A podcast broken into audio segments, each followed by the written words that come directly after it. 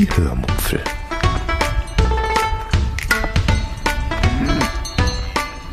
Aus dem Tagebuch einer Allgäuerin.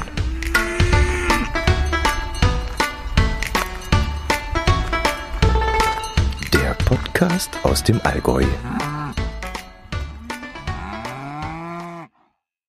Hallo und herzlich willkommen zur 253. Oh, ja, genau. Hallo und herzlich willkommen zur 253. Episode der Hörmupfel. Heute erzähle ich euch von einem Geocaching-Event, von einem Essen bei einem neuen Chinesen in Kempten und von unseren Renovierungsarbeiten. Viel Spaß beim Hören. Ja, fünf Jahre Hörmupfel und ich habe es immer noch nicht gelernt, auf Anhieb ähm, das Intro richtig einzusprechen. Gut, fange ich an. Als allererstes möchte ich euch einen ähm, ja schönen und sehr sehr langen Kommentar vorlesen, den ich über iTunes bekommen habe. Durch Zufall habe ich da mal wieder vorbeigeschaut, ob ich in letzter Zeit vielleicht eine iTunes-Bewertung bekommen habe. Und da war tatsächlich wieder einmal bewertet worden. Der iTunes-Name des Bewerters lautet Taxler KE Unterschrieben hat er mit Kurt aus Frankfurt. Und Kurt hat äh, da nicht, nicht nur fünf Sterne hinterlassen, wofür ich ganz herzlich Dankeschön sage, sondern er hat auch einen ausführlichen Kommentar dazu hinterlassen.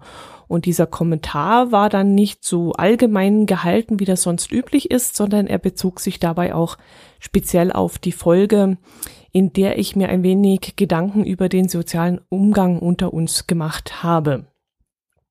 Ich fand dann kurz, äh, kurz Ausführungen so interessant, ähm, dass ich sie, wie gesagt, euch einfach mal vorlesen möchte. Viele von euch haben ja vielleicht gar nicht die Möglichkeit, die Rezension auf iTunes zu lesen. Ich weiß gar nicht, wie das ist, wenn man da kein Konto hat. Und äh, normalerweise, wenn ihr auf meiner Seite kommentiert, dann ähm, beantworte ich die Fragen dort direkt und lese sie nicht vor und gehe auch im Podcast weniger darauf ein, weil ich euch einfach nicht damit langweilen möchte. Wie ihr das dann auf der Kommentarseite machen möchtet, der kann ja im Grunde selber nachlesen. Und äh, auf der Kommentarseite antworte ich dann auch immer direkt und auf den Kommentator und auf iTunes kann man eben nicht auf Rezensionen direkt antworten und deswegen mache ich das einfach mal heute hier. ähm, ja, die Überschrift war kontaktloses Zahlen beim Bäcker, 5 Sterne von Taxler KE am 28.10.2018. Hallo Mupfel, vielen Dank für den Beitrag. Du sprichst mir sozusagen aus dem Herzen. Ich bemerke schon sehr lange, dass vor allem bei den jüngeren Menschen die sozialen Kontakte immer mehr abnehmen. Dies ist mit Sicherheit eine Folge der Automatisierung in unserem Leben. Ich will nicht zu weit zurückgreifen, aber das fing schon mit der Industrialisierung der Autoindustrie an und setzt sich heute mit der Dauernutzung der Handys fort.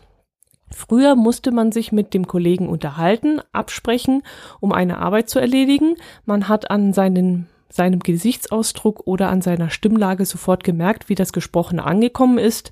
Die Zwischentöne machen es aus.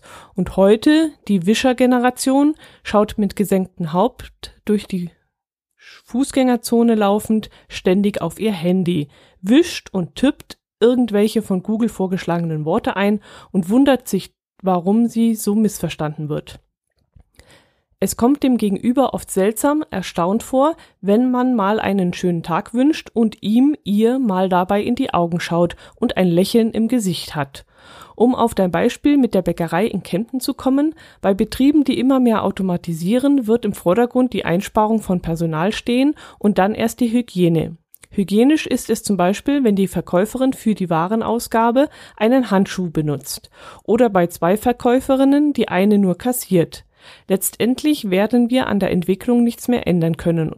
Wir müssen uns aber immer wieder vor Augen halten, dass wir es sind, die die Situation beeinflussen können.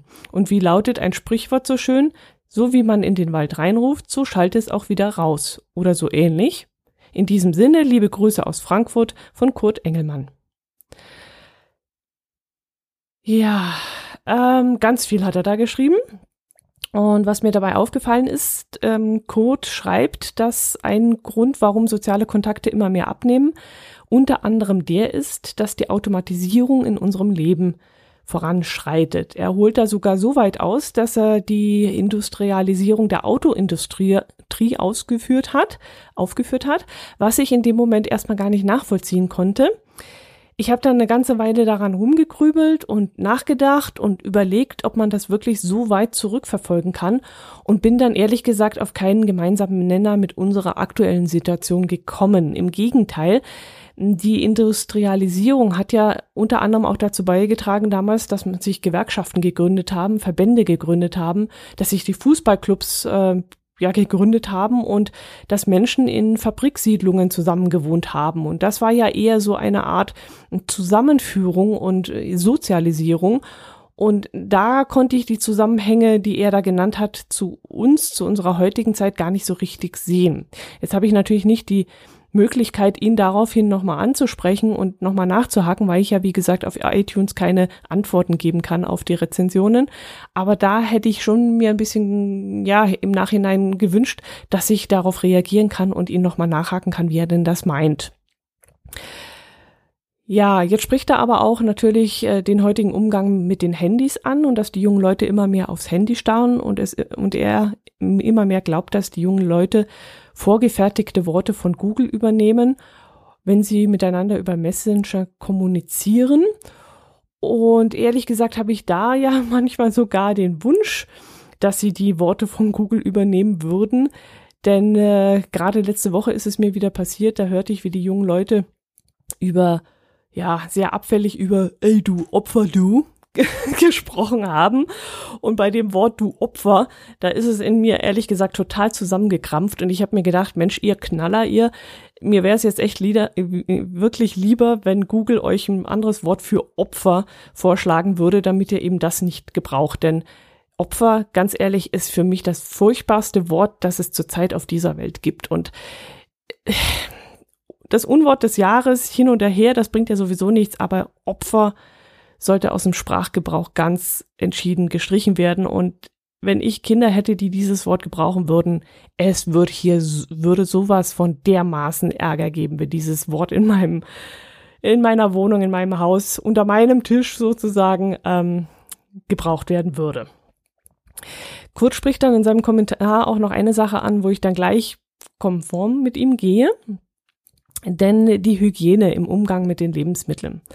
Da meinte er ja, dass eine Verkäuferin äh, am besten Handschuhe tragen sollte.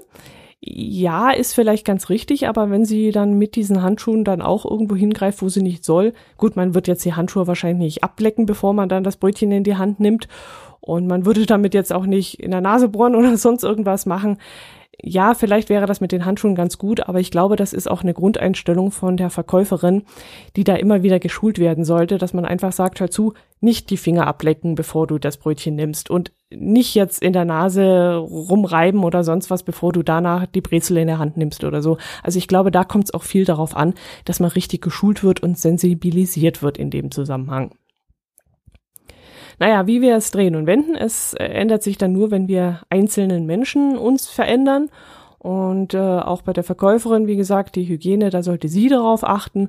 Und bei den, beim Umgang mit den Menschen untereinander, da sollte jeder Einzelne von uns darauf achten. Schaut da einfach mal mehr nach links und rechts, was euch um euch herum so passiert.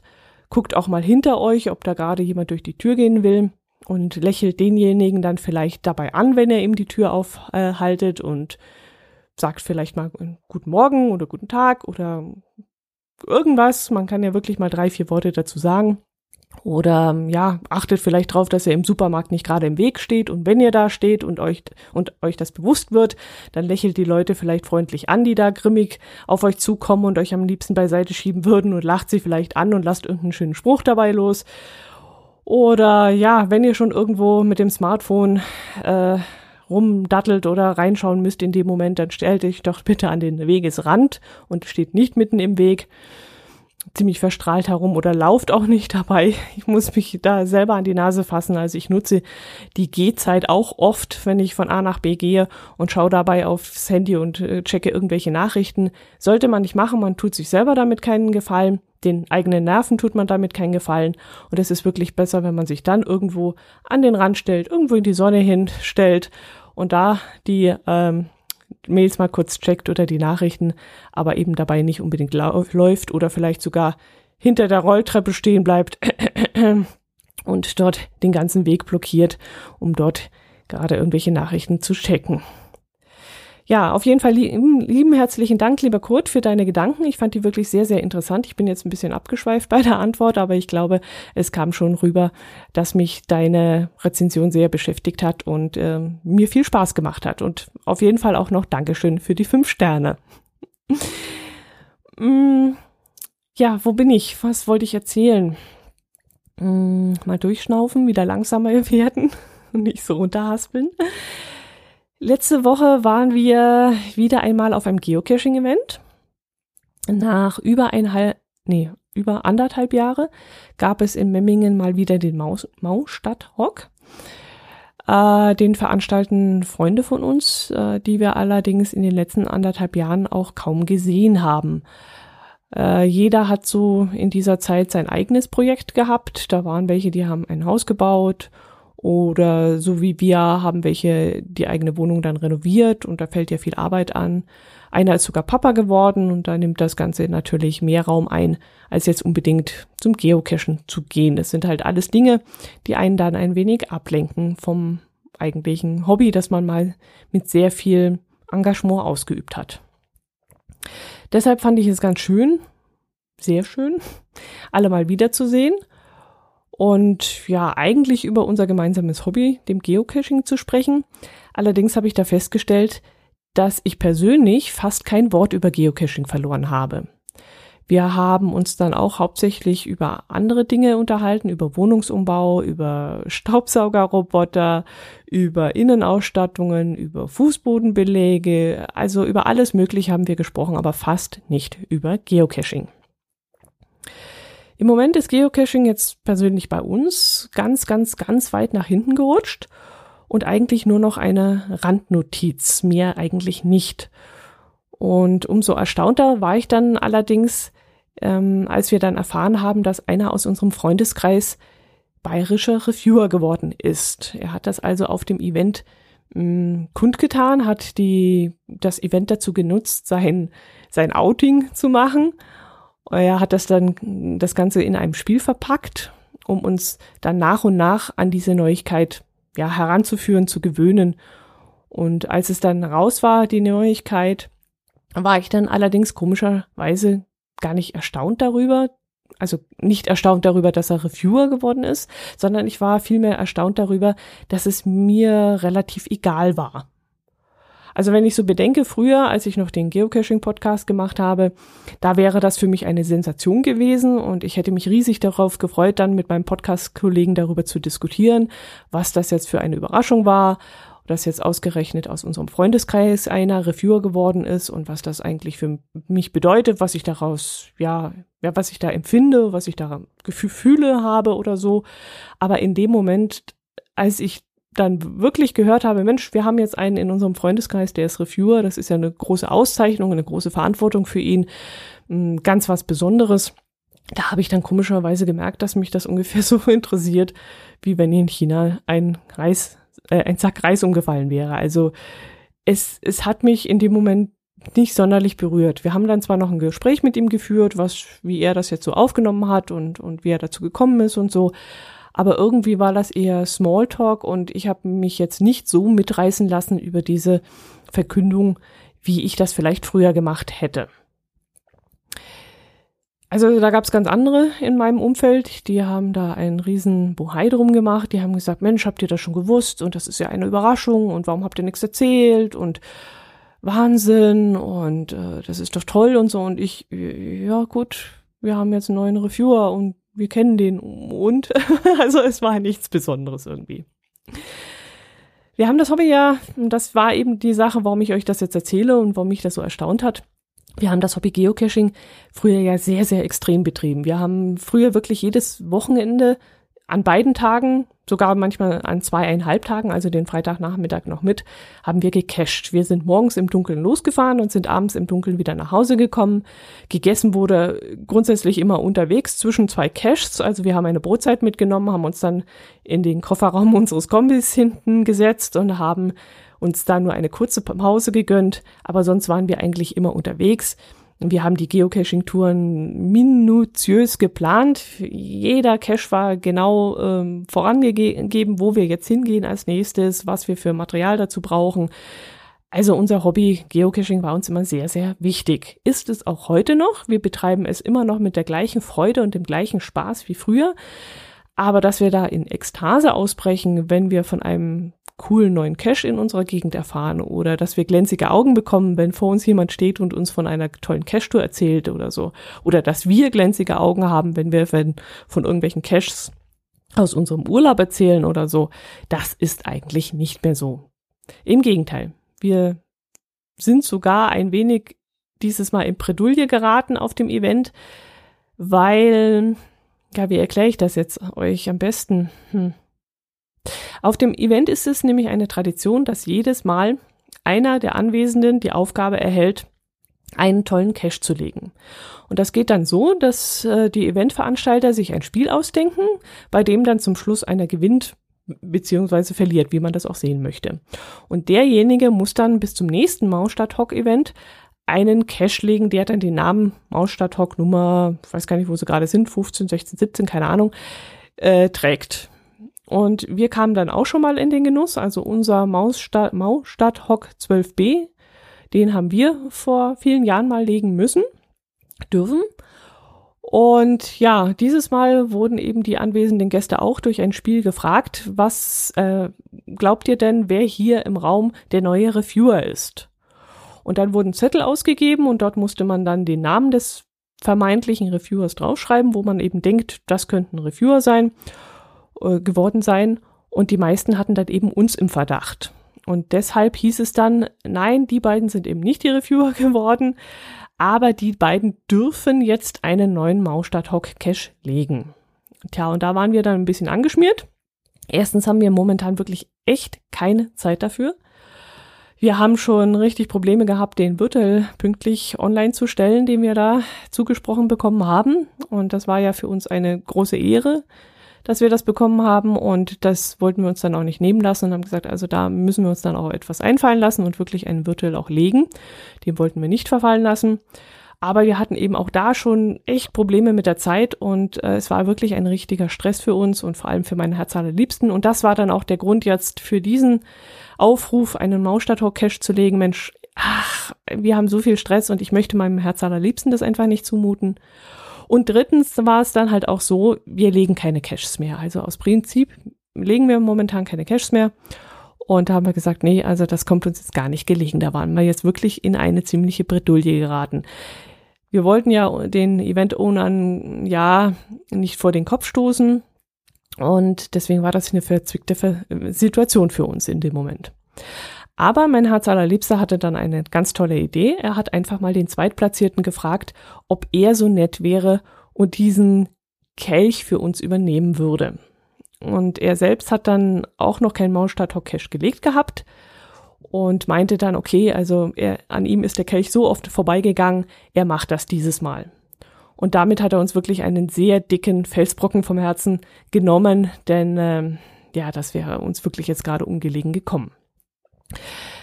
Jo, so haben wir es geschafft, dass wir da aus der Sache wieder einigermaßen rauskommen.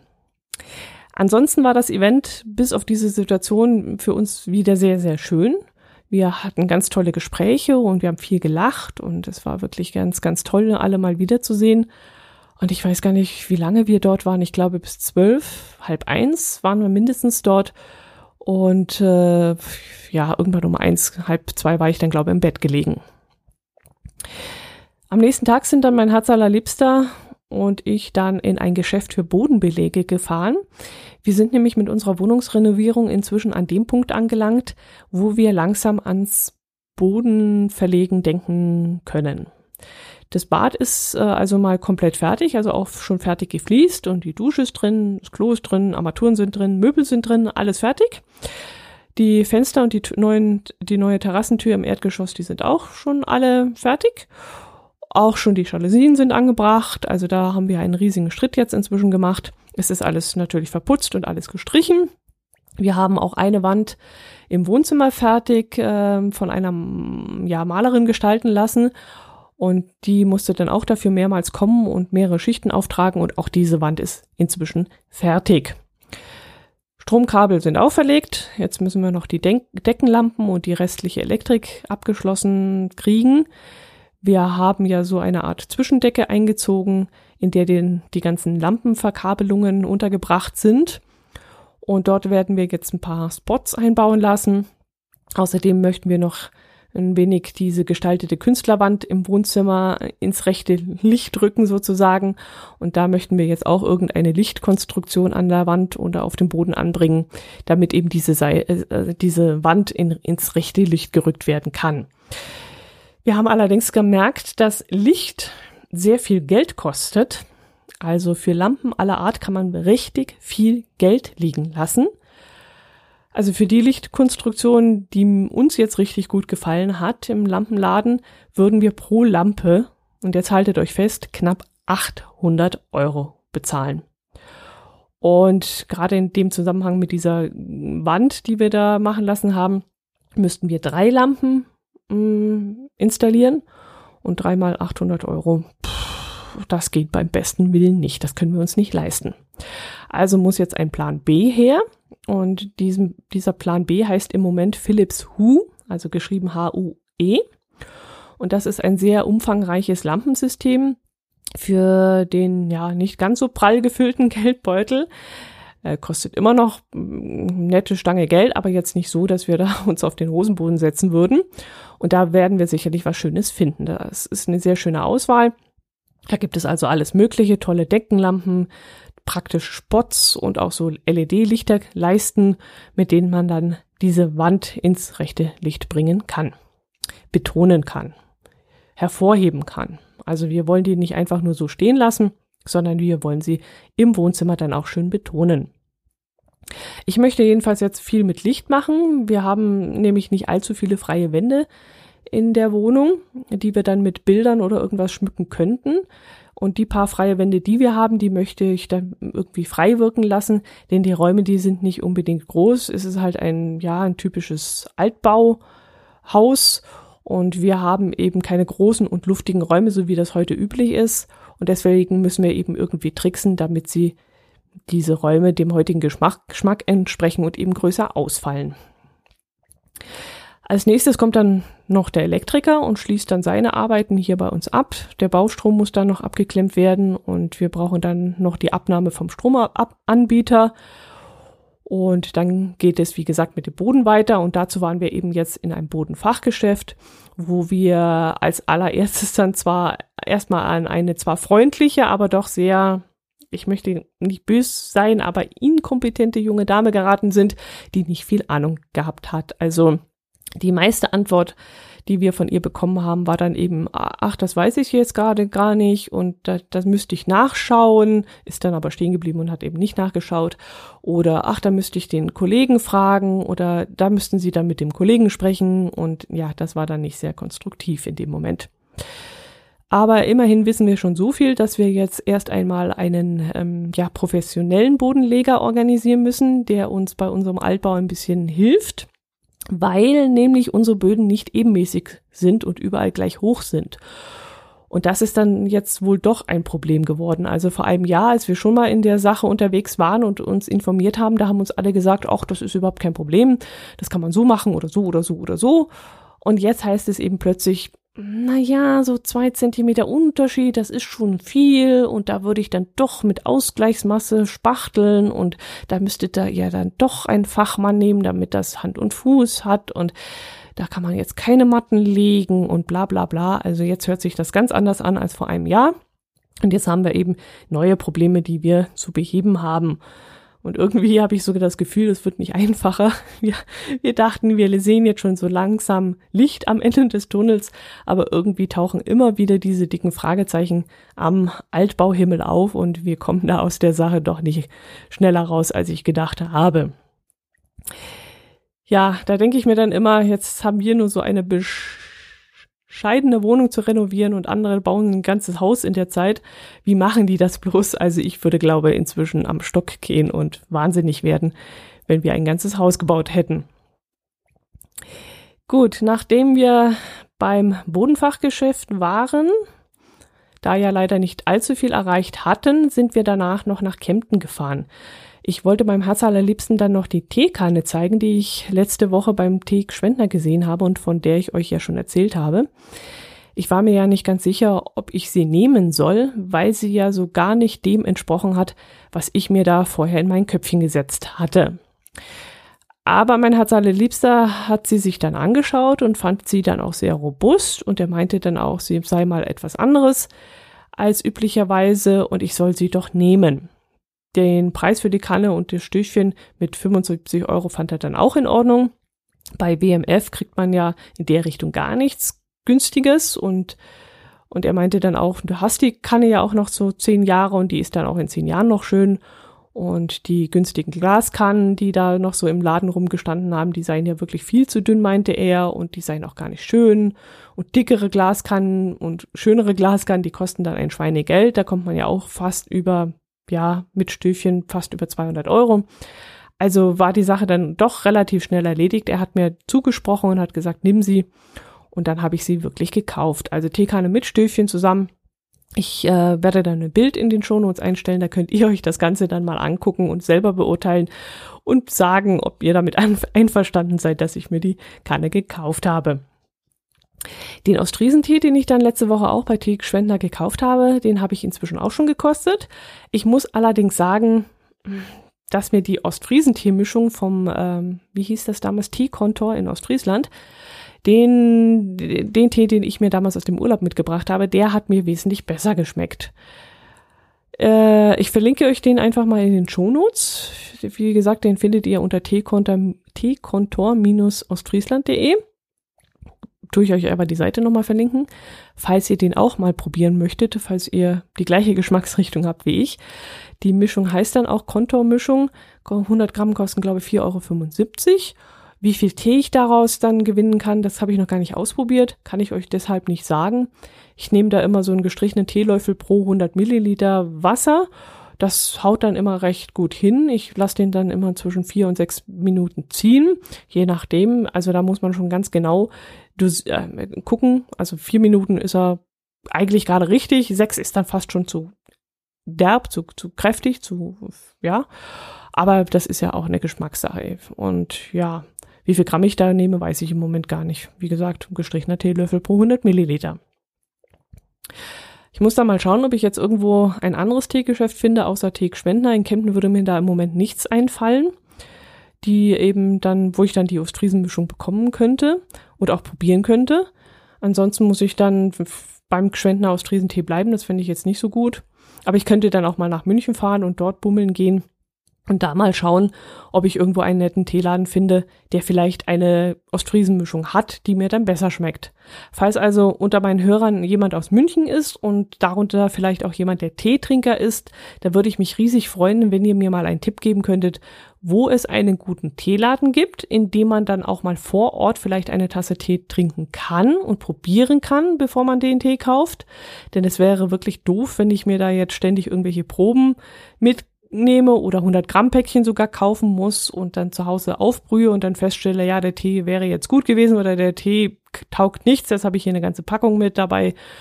Also ich würde dann gerne vor Ort eine Tasse probieren, bevor ich den Tee kaufe. Also falls sich jemand in München auskennt und äh, auch Teetrinker ist oder mir da einen Tipp geben kann, würde ich mich riesig drüber freuen.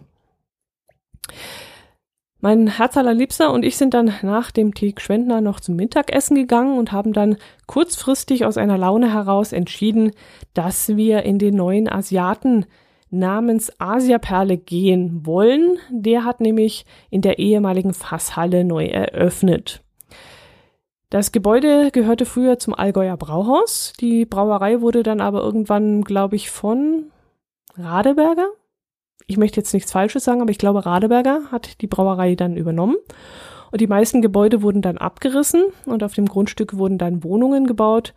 Und nur die ehemalige Fasshalle, die wurde stehen gelassen. Ich glaube, weil sie unter Denkmalschutz gestellt wurde. Jedenfalls sind in dieser Halle jetzt zwei Restaurants untergebracht. Ein Mexikaner und eben dieser Asiate. Und so viel ich mitbekommen habe, soll jetzt auch noch ein bayerisches Lokal dazukommen. Den Mexikaner haben wir ja auch schon mal ausprobiert. Ich glaube, ich habe euch davon im Podcast erzählt. Und jetzt sind wir eben mittags mal zu diesem Asiaten gegangen, wo es fast immer All-You-Can-Eat-Buffet gibt. Ich glaube, man kann auch paar Karte bestellen, aber die meiste Zeit gibt es dort All-You-Can-Eat. Tagsüber kostet dieses Buffet 13,50 Euro und wenn man abends hingeht, muss man dafür 23,90 Euro bezahlen. Abends wird dann allerdings auch dazu gegrillt. Das heißt, du gehst dann ans Buffet, suchst dir dort deine Zutaten zusammen, tust das Ganze auf deinen Teller, gehst dann mit deinem Teller zum Grillmeister, der dir dein Zeug dann auf dem Grill zubereitet. Und wenn das Essen dann fertig ist, wird dir dann dein Essen an den Tisch gebracht. Abends soll das Buffet wesentlich besser sein, habe ich jetzt von verschiedenen Seiten aus gehört. Aber abends waren wir, wie gesagt, noch nicht dort, aber eben mittags. Äh, wir sind allerdings dann kurz nach halb zwei erst dort angekommen und um 14.30 Uhr ist das Buffet dann eigentlich zu Ende. Und am Eingang wurden wir dann auch gefragt, ob wir denn das Buffet überhaupt noch in Anspruch nehmen wollen. Und, ah, genau, da wurde gefragt, ob wir, ob wir per Karte bestellen wollen. Aber wir haben uns dann fürs Buffet entschieden, weil wir nämlich gedacht haben, pff, eine knappe Stunde haben wir Zeit, warum nicht?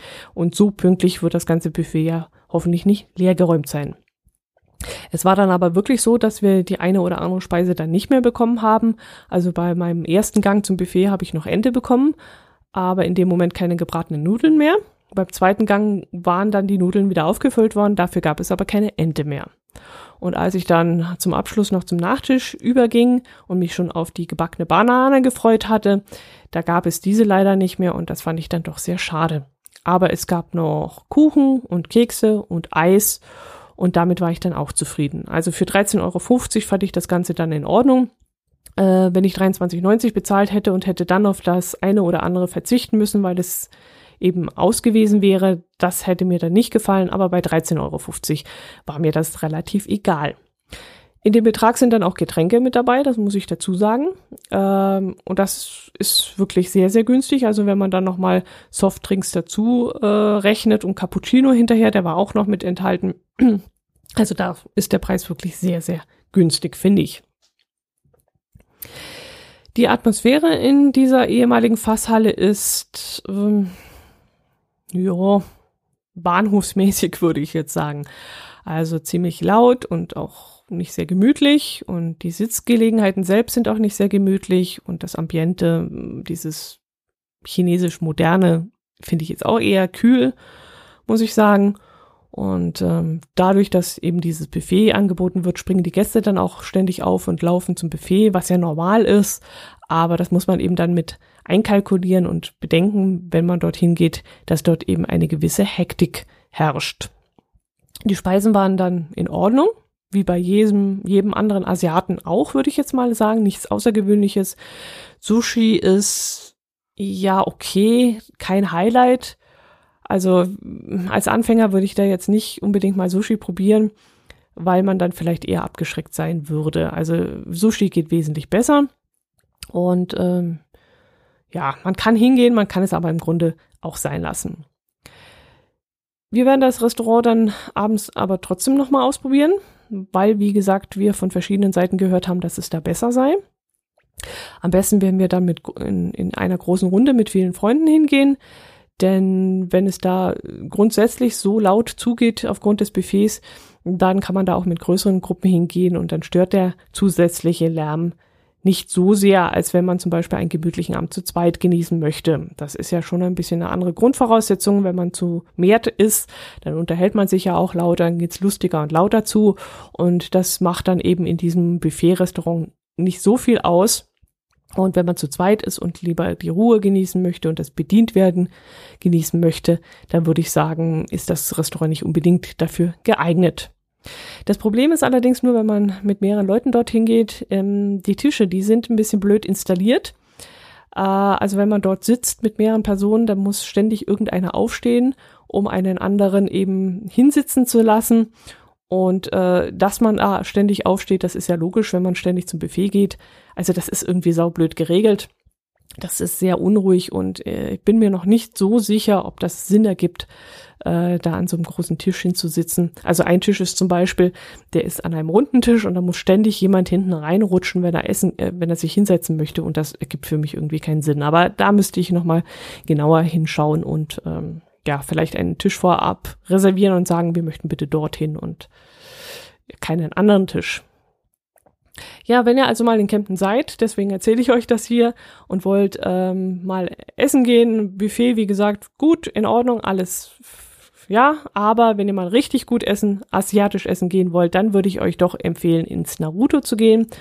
Da ist mal, ja, da kriegt man ein bisschen ein anderes asiatisches Essen, ein bisschen feineres, bisschen auch geschmacklich besseres, nicht diesen Asiaten-Imbiss-Einheitsbrei, den man sonst kennt. Und das Sushi dort ist auch wesentlich besser. Und man sitzt im Naruto, ja gut, unwesentlich besser, ist auch nicht so gemütlich. Und die Bedienung ist eigentlich auch nicht freundlicher, aber wie gesagt, das Essen dort, das ist viel, viel besser. Allerdings zahlt man im Naruto eben für ein Essen 13,50 Euro. Und äh, in der Asia-Perle kann man da eben ein ganzes Buffet für den Preis haben. Aber ehrlich gesagt, Essen gehen ist für mich inzwischen eher so ein Genuss und keine Nahrungsaufnahme mehr. Und für den Genuss zahle ich dann gerne mal ein bisschen mehr. Und deswegen würde ich lieber ins Naruto gehen. Gut, das war meine Woche und, und ein Blick nach Kempten in ein neues Restaurant. Damit habe ich meine, meinen äh, Auftrag, meinen Allgäu-Auftrag auch erfüllt. ah, in letzter Zeit habe ich ja viel über Urlaub und über andere Gegenden gesprochen. Und so konnte ich jetzt doch mal wieder was aus meiner Heimat erzählen und meinem Allgäuer Geocaching, äh, meinem Allgäuer Podcast gerecht werden. Ja, was gibt es sonst noch zum Abschluss zu erzählen? Wir werden wieder eine neue Lese-Challenge starten und deshalb auch hier wieder der Aufruf, wer Lust hat, mal zusammen gemeinsam mit uns gleichzeitig ein Buch zu lesen, der möge sich doch bitte bei mir melden. Wir würden uns wirklich riesig freuen, mal wieder ein paar neue Mitleser kennenzulernen und uns mit ihnen auszutauschen. Es geht eigentlich nur noch zweitrangig ums gemeinsame Lesen, sondern es geht auch um den allgemeinen Austausch untereinander über Bücher, über Filme, über Fernsehserien. Also wir haben ein sehr breit gefächertes Spektrum. Es wäre dann allerdings dringend erforderlich, einen Telegram-Account zu haben, über den wir uns dann mit euch austauschen können, weil das ist genau der Reiz an der ganzen Sache, dass man auch allgemein über Themen, über andere Themen spricht, über Bücher und so Sachen eben.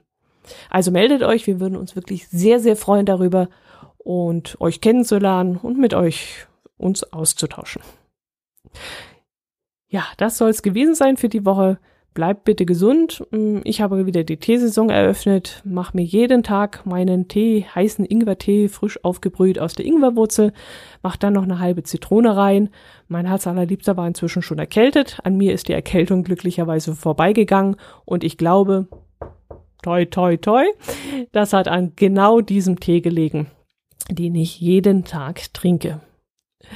Macht es gut, bis zum nächsten Mal, bleibt gesund, kommentiert, schaut auf meiner Seite vorbei und meldet euch einfach bei mir. Servus!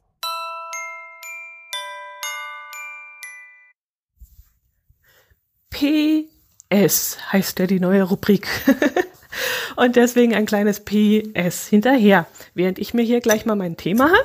Muss mal gucken, was es jetzt gibt. Ob ich mir jetzt einen Räubusch-Tee mache, den ich auch vom Teegeschwender äh, besorgt habe. Oder ob ich schwarzer Tee Klönschnack hätte ich noch vom Handelskonto Bremen. Ach, dann mache ich mir den jetzt mal. Gut, das PS lautet dieses Mal, ich habe ja euch letzte, in der letzten Episode erzählt, dass ich eventuell mir dieses Buch für 28 Euro kaufen möchte. Diese Schnapsidee kam mir ja während der Aufnahme letzte Woche. Und da hat sich jetzt allerdings nichts weiter getan. Ich habe jetzt ja dieses äh, Tesevi gekauft, das war Geld ausgeben genug für diese Woche. Und das Buch mit dem Titel Eine Heimat ähm, oder Die Heimat heißt es ja, glaube ich, von letzten Episode, habe ich mir seitdem nicht gekauft. Äh, ob ich es noch mache, weiß ich nicht. War ja auch so eine spontane Idee gerade. Ich habe es immer noch auf meiner Liste stehen. Mal sehen. Vielleicht gucken. Aber das war das PS von der letzten Woche. Als kleiner Nachtrag. Macht es gut. Tschüss.